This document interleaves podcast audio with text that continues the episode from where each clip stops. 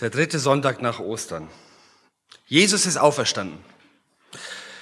Und doch hält sich der Jubel in Grenzen. Ja. Sonnenblumenöl wird knapp. Frittierte Speisen werden teurer. Sogar beim Bäcker habe ich heute mehr bezahlt als noch vor ein paar Wochen. Und an die nächste Gasrechnung will ich noch gar nicht denken. Aber das sind unsere kleinen Sorgen. Andernorts, Erik hat schon gesagt, herrscht Krieg, Not, Vertreibung und vor allem Frauen mit Kindern, Mütter lassen alles zurück und suchen Zuflucht. Und dabei ist heute auch Muttertag. Aber vielleicht fange ich ganz andersrum an. Ich möchte euch eigentlich nur ein paar Geschichten erzählen heute. Jeweils mit einem Bibelwort, aber doch persönlich. Ich möchte euch erzählen von der kleinen Anna.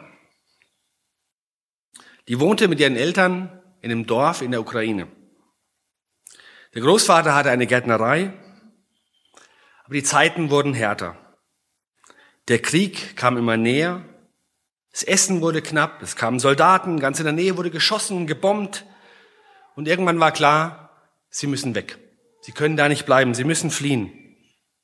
Anna war vier oder fünf Jahre alt, als sie auf der Flucht unterwegs von ihrem Vater getrennt wurde. Und sie schafft es gerade noch so mit ihren Geschwistern und ihrer Mutter auf ein Schiff. Sie flohen nach Paraguay. Sie starteten dort ein neues Leben, Kinder- und Teenagerjahre ohne Vater. Der war in Sibirien. Und irgendwann kam dann die Nachricht, sie könnten um seine Ausreise nach Deutschland ersuchen. Von Deutschland aus. Wieder ging es auf die Reise. Neuanfang in der so fremden Heimat Deutschland. Die Anna war schon größer, sie fand Arbeit in einem Kurhotel und traf dort auf einen Eierlieferanten, den Otto. Auch ein Mennonit. Und irgendwie fanden die beiden zueinander. Und irgendwann kam auch Annas Vater wieder nach Hause und es gab ein freudiges Wiedersehen. Die Anna wurde Mutter und bekam ein ganzes Haus voller Kinder. Ähm, und war auch hier auf dem Thomashof oft zu finden bei Familienfreizeiten.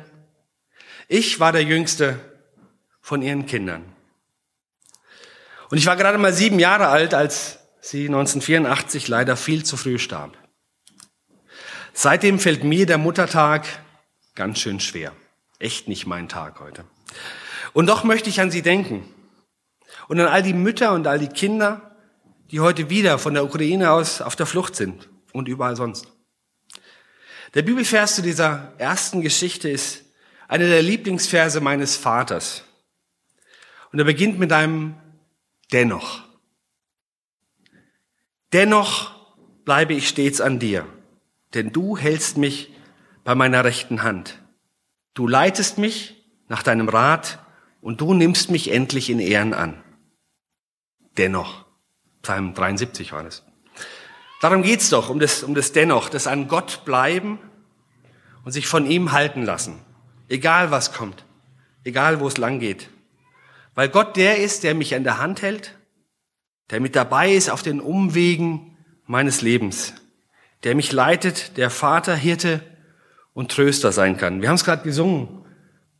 Wie ist Gott? Wer ist Gott? Ich möchte ein paar Geschichten teilen. Ich kann mich noch gut erinnern, dass mein Vater, der Otto von gerade eben, ein viel beschäftigter Mann war und immer noch ist. Auf dem Hof gab es viel Arbeit und dann war da noch die Gemeinde, der Thomashof, die Sitzungen im Stadtrat Sicher hat er auch einiges mit uns Kindern unternommen. Also wir waren, hatten eine gute Zeit, aber das blieben besondere Höhepunkte.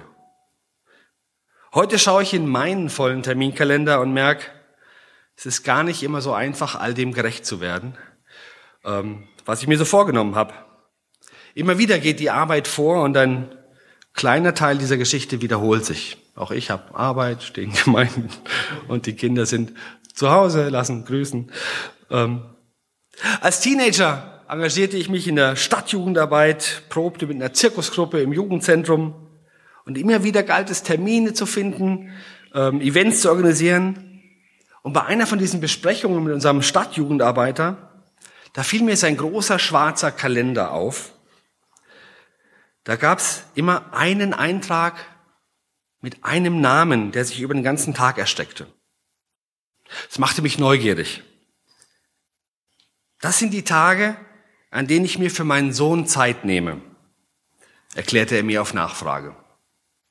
Wow, ein Papa, bei dem die Beziehung, die Zeit mit dem Kind so wichtig ist, dass er sich einen ganzen Tag in seinen Kalender einträgt? Sowas hätte ich mir gewünscht. Und, und so ein Papa will ich werden, wollte ich werden. Nach der Schulzeit ging ich für ein Jahr nach England mit Jugend, mit einer Mission. Zum einen haben wir uns dort als Team engagiert, in einem sozial schwachen Viertel. Aber wir hatten auch immer wieder Gastredner und Prediger da, die über verschiedene meist biblische Themen referierten. Eines dieser Themen war das Vaterherz Gottes. Father Heart of God. Floyd McClung gibt's ein Buch. Bei dem, darum, bei dem es darum ging, dass Gott uns ein, ein guter Vater ist. Ganz unabhängig von den Beziehungen, die wir zu unserem eigenen Vater haben. Im Kopf konnte ich diesen Erklärungen folgen. Ja, und den Beispielen. Aber so richtig verstanden habe ich es später. Oder verstehe ich es erst nach und nach. Einige Wochen später hatten wir im Team eine, eine Wochenendfreizeit. Ein paar Tage in der Hütte auf einem Land, irgendwo mitten in England. Und am Abend gab es eine Gelegenheit zum Reden, zum Beten und einander ermutigende Gedanken auszusprechen, weiterzugeben. Und ganz unverhofft sprach mich ein Mädchen an aus dem Team. Ihr wäre beim Beten ein Bild eingefallen, ob sie mir davon erzählen dürfte. War so ein bisschen unsicher, aber dachte, ja, war, erzähl, warum nicht? Und so beschrieb sie, was sie gesehen hatte. Sie sah einen großen schwarzen Terminkalender. Und auf jeder Seite, an jedem einzelnen Datum, sah sie nur einen Eintrag. Da stand mein Name. Und sie hätte den Eindruck, das wäre Gottes Terminkalender. Für mich. Er hätte jeden Tag Zeit für mich. Viel mehr als ein normaler Vater das kann. Das geht mir nach. Das ist ein starkes Bild, das mich heute noch berührt. Und gern sehe ich in Gott diesen guten Vater, der, der verlässlich da ist, der Halt gibt, der Zeit hat, zu dem ich einfach kommen kann. Und ich lasse mich neu herausfordern, das ihm für meine Kinder nachzutun, so gut mir das gelingen kann. Und im Psalm 103 lesen wir so, wie sich ein Vater über seine Kinder erbarmt. So erbarmt sich Gott. Und dann war da noch Oma. Weil bei uns am Muttertag, Mama war nicht da, aber Oma war da. Oma Hildegard. Sie war eine große Stütze der Familie. Auch sie hat ihren Mann viel zu früh verloren. Den Hof hat sie an Otto überschrieben, als er 16 war. Und sie war immer für alle da. Sie hat gekocht für uns, die Wäsche aufgehängt. Für alle, die im Haus ein- und ausgingen, hat sie gesorgt und es waren so einige. Ich bin die Oma. So stellte sie sich auch meinen Schulfreunden immer vor. Ja, die oft in der Mittagspause zu uns auf den Giebelhof kamen und Mittag gegessen haben, weil da gab es immer genug. Und wer es hören wollte, dem erzählte sie was von ihrem treuen Heiland, von Jesus, den guten Hirten. Ganz, niedrigschwellig und, und einfach so. Und ein Lied ist mir eingefallen, das, das Oma mit uns tatsächlich auch gesungen hat. Weil ich Jesu Schäflein bin. Ich stand im Wald und plötzlich fiel mir der ganze Text wieder ein. Kennt ihr das? Weil ich Jesu Schäflein bin? Ja. Weil ich Jesu Schäflein bin, freue ich mich doch immerhin über meinen guten Hirten, der mich wohl weiß zu bewirten, der mich liebet, der mich kennt und bei meinem Namen nennt. Das hat sich, hat sich festgesetzt. Ja, Jesus als der der gute Hirte, der mich kennt, der mich führt, der mitgeht, egal ob durchs finstere Tal oder auf grüne Weide, da wo es mir gut geht. Der Heiland. Omas, Omas 90. hatten wir damals noch groß gefeiert. Und in der stillen Minute danach meinte Oma, ach, jetzt war es doch gut. Das war so, so eine Zufriedenheit. Sie glaubte fest daran, dass der gute Hirte für seine Schafe sorgte, dass er den Verlorenen nachging, dass er die, die Enten aus dem Graben fischt und die Schafe rettet. Ja? Und am Ende freute sie sich, zu ihrem Heiland heimgehen zu dürfen. Und Jesus spricht, ich bin der gute Hirte. Der gute Hirte, der sein Leben gibt für die Schafe. Johannes 10, Vers 11. Da sind wir wieder bei Ostern. Und weil er nicht tot blieb, der gute Hirte, sondern auferstand, deshalb können wir jubeln und uns freuen über unseren Heiland.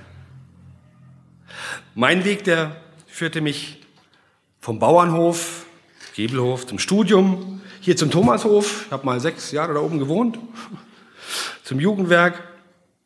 Und dann in die Selbstständigkeit. Als Clown und Zauberkünstler. Ich habe mich ja schwer zusammengerissen. Ich wollte heute einfach mal nicht zaubern. Ich wollte euch nur was erzählen. Und als Vater, als Pflegevater einer ganz besonderen Rasselbande. Als Clown versuche ich natürlich Menschen zum Lachen zu bringen, zum Staunen und Geschichten zu erzählen. Ich mag meinen Beruf und in der Regel klappt es ganz gut. Ich habe viel Spaß. Aber gelegentlich passiert es doch. Ein Kind, meist noch ein bisschen kleiner, erschreckt während meiner Show und fängt an zu weinen. In dem Moment kannst du als Clown nichts, fast nichts tun für das Kind. Denn wenn nach dem Erschrecken der große Mann mit 1,92 und der roten Nase auch noch auf dich zukommt, ähm, dann schreit das Kind nur noch lauter. Wir probiert. Ähm, mir bleibt nur zu hoffen, dass das Weinen nicht genauso ansteckend ist wie das Lachen.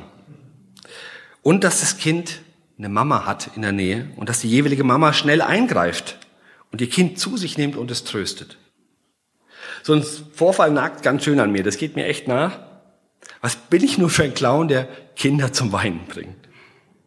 Und manchmal brauche ich echt ein paar Minuten, bis ich wieder in meiner Rolle bin und, und die Stimmung wieder da ist, wo ich sie eigentlich haben möchte.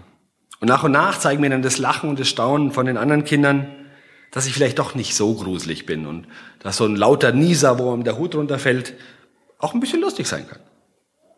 Und dem weinenden Kind, dem wünsche ich eine Mutter, die trösten kann. Die das Kind in den Arm nimmt, aus der zunächst bedrohlichen Situation oder bedrohlich wirkenden Situation herausholt und sich ihm ganz zuwendet. Und vielleicht auch, die dem Clown ein paar Minuten später nochmal eine zweite Chance gibt. Und damit auch ihrem Kind.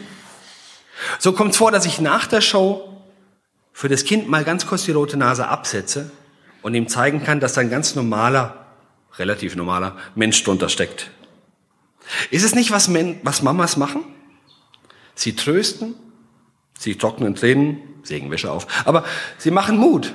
Sie machen Mut, sich, sich ungewohnten Situationen neu zu stellen. In der Bibel gibt es eine Stelle, an der Gott sagt, ich will euch trösten, wie einen seine Mutter tröstet. Im Jesaja 66. 13. Das finde ich total ermutigend. Ist das nicht ein schönes Bild? Dass Gott für uns so eine tröstende Mama sein kann? Und dann bin ich wieder beim Muttertag. Ja, für mich war das ein ganz wichtiges Bild. Zu Gott kann ich kommen. Zu Gott kann ich kommen, wenn mir die Welt, wenn mir die Dinge da draußen, wenn mir Sachen Angst machen. Wenn ich die Welt nicht verstehe, wenn mir alles zu laut ist, wenn ich in Gefahr bin. Da werde ich in den Arm genommen und ich werde getröstet. Und nicht selten werde ich auch wieder auf meine Füße gestellt. Mit einem leichten Schubs vielleicht auch zurück in die, in die neue, ungewohnte Situation. Du schaffst es. Gegen alle Unsicherheiten. Dennoch, komm, hab keine Angst. Und auch ich bin ganz nah. Und auf dem zweiten Blick mit neuem Mut ausgestattet, da sieht die Welt oft schon wieder ganz anders aus. Wie ist Gott? Wie ein, ein Abba, ein liebender Vater, der Zeit hat. Wie ein guter Hirte, der seinen Schafen und seinen Enten nachgeht. Wie Jesus, der Vorbild ist, der führt und leitet, der mitgeht und die Seinen sucht. Und Gott ist wie eine Mutter. Gottes Geist tröstet, ermutigt. Und darüber möchte ich mich heute freuen.